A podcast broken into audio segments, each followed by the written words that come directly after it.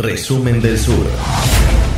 De 11 a 13 por 0223. Radio.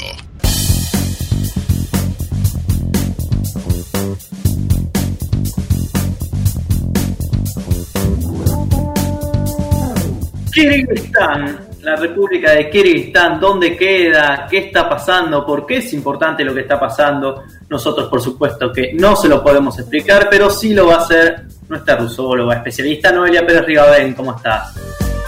Buenos días, chicos, ¿cómo están? Bien, bien, bien. No tengo idea, eh, ya lo, lo anuncié, no voy a caretearla, no tengo idea dónde queda Kirguistán, ni si es grande. ni Ansioso. chica. ¿Ansiosos por escuchar sobre Kirguistán? Sí, que está pasando un momento difícil. Antes que nada, ¿algún famoso de Kirguistán hay? Eh, ya me preguntaste esto la vez pasada que hablamos de Kirguistán aquí en no del Sur. No, era la... Eh, ha- hablamos sobre. Kirguistán, Mm, sobre Kazajistán, Sí, eh, bueno, Armenia, Azerbaiyán, Georgia, prácticamente todo, todo el espacio postsoviético.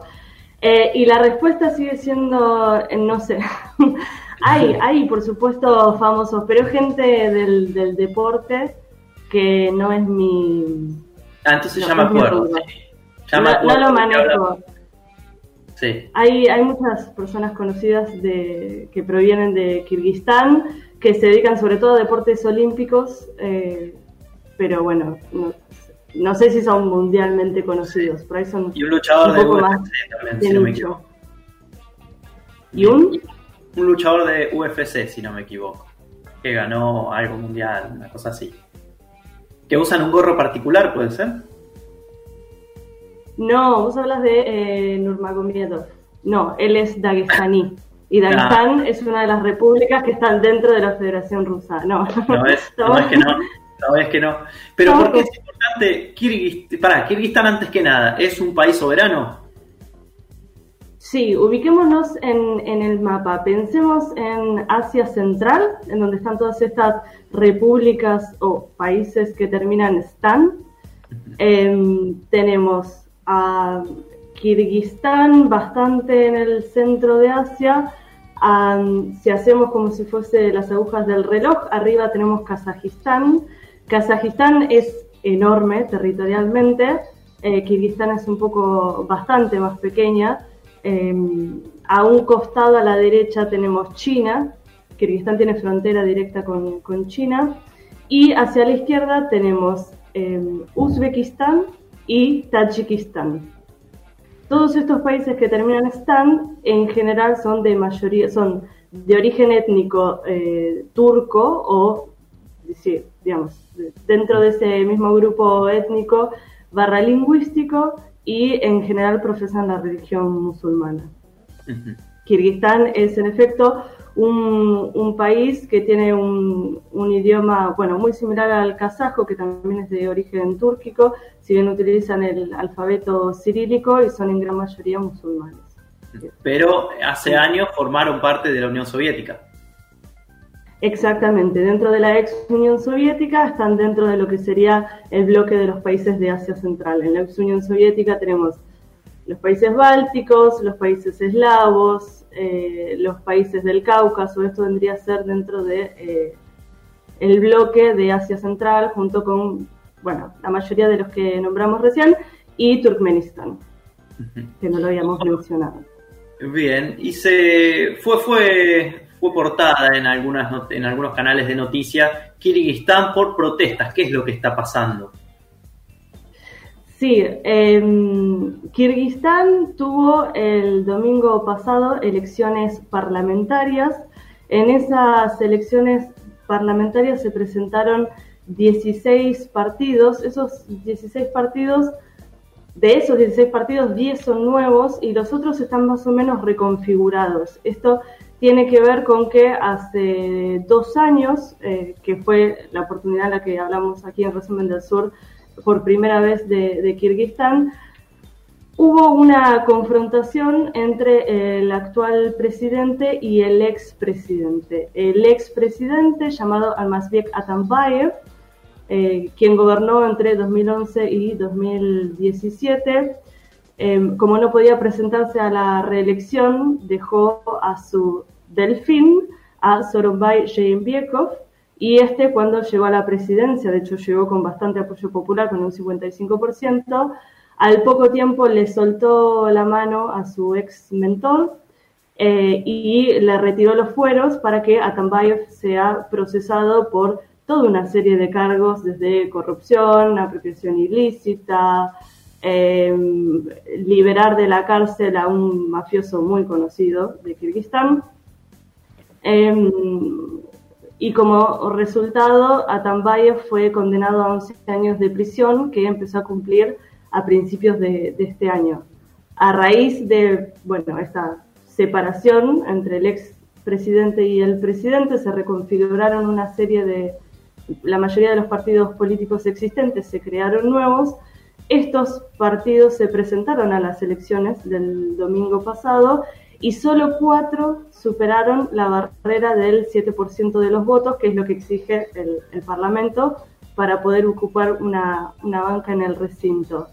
De esos cuatro partidos, el que sacó mayor porcentaje, casi un 25%, se llama Birindik, es un partido socialdemócrata que está liderado por el hermano del actual presidente.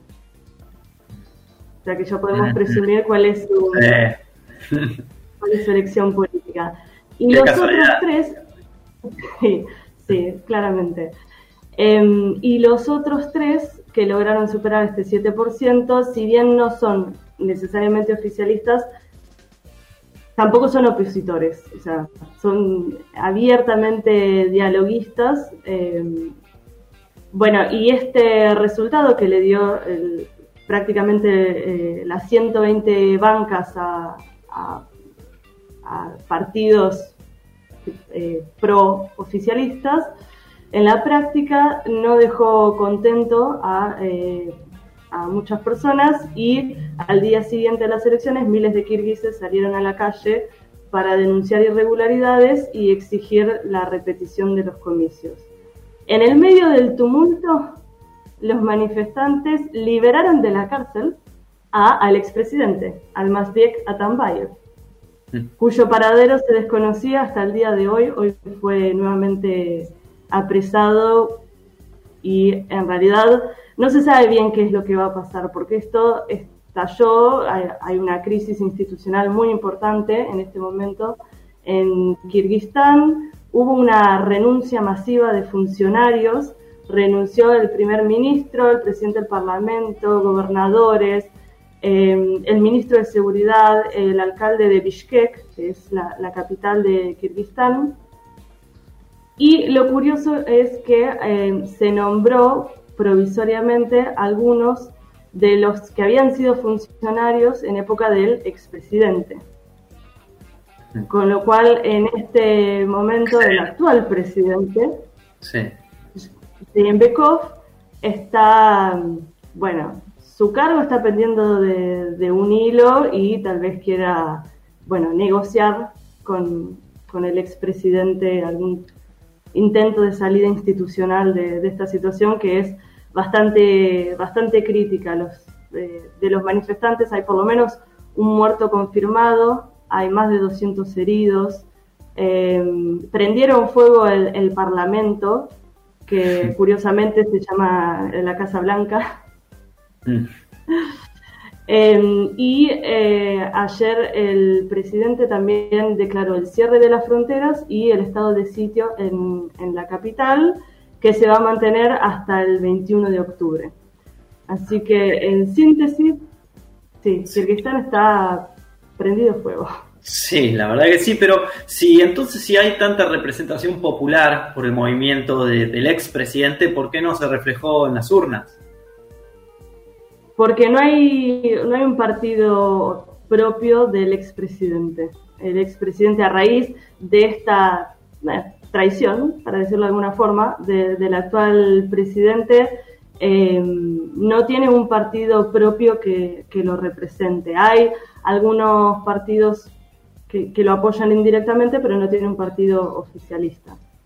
Es decir, que le robaron el partido.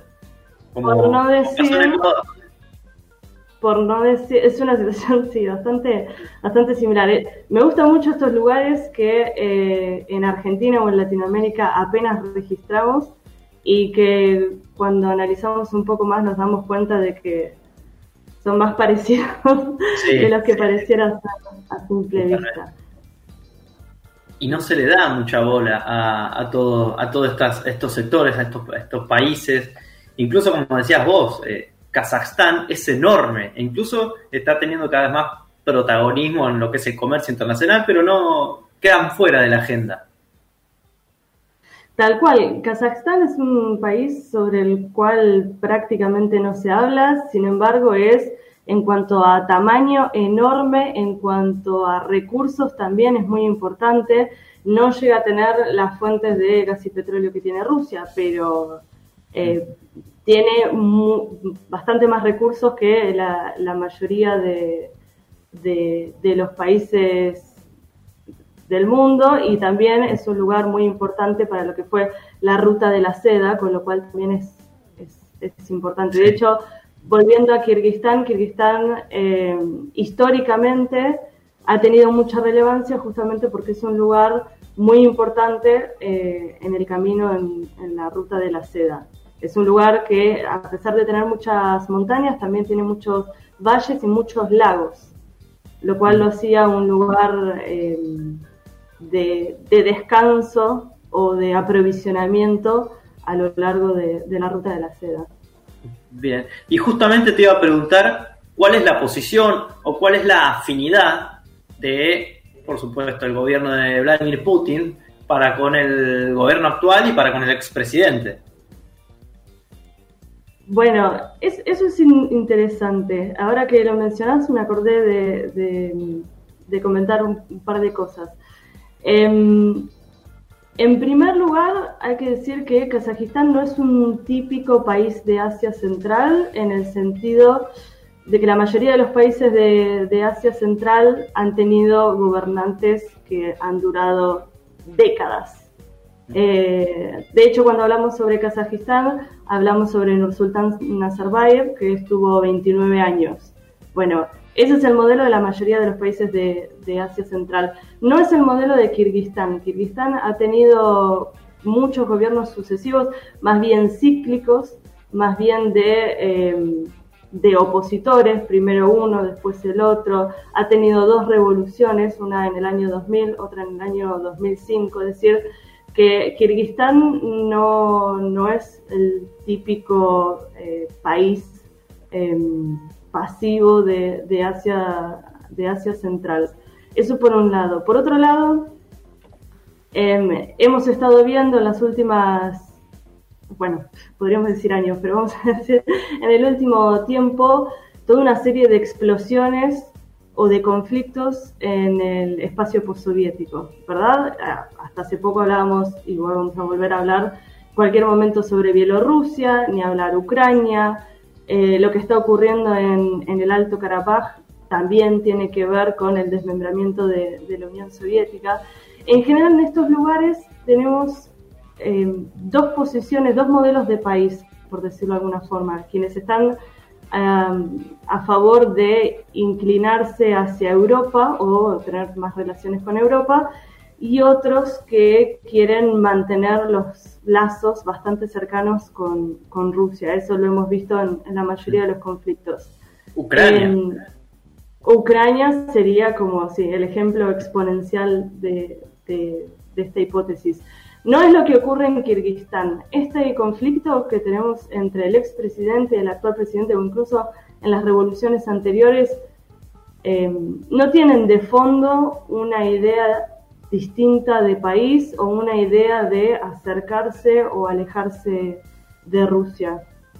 Eh, no es una, cuestión que, se ponga en duda, ni Atambayev antes ni Sheyempiekov ahora están planteando algún tipo de alejamiento con Rusia, todo lo contrario.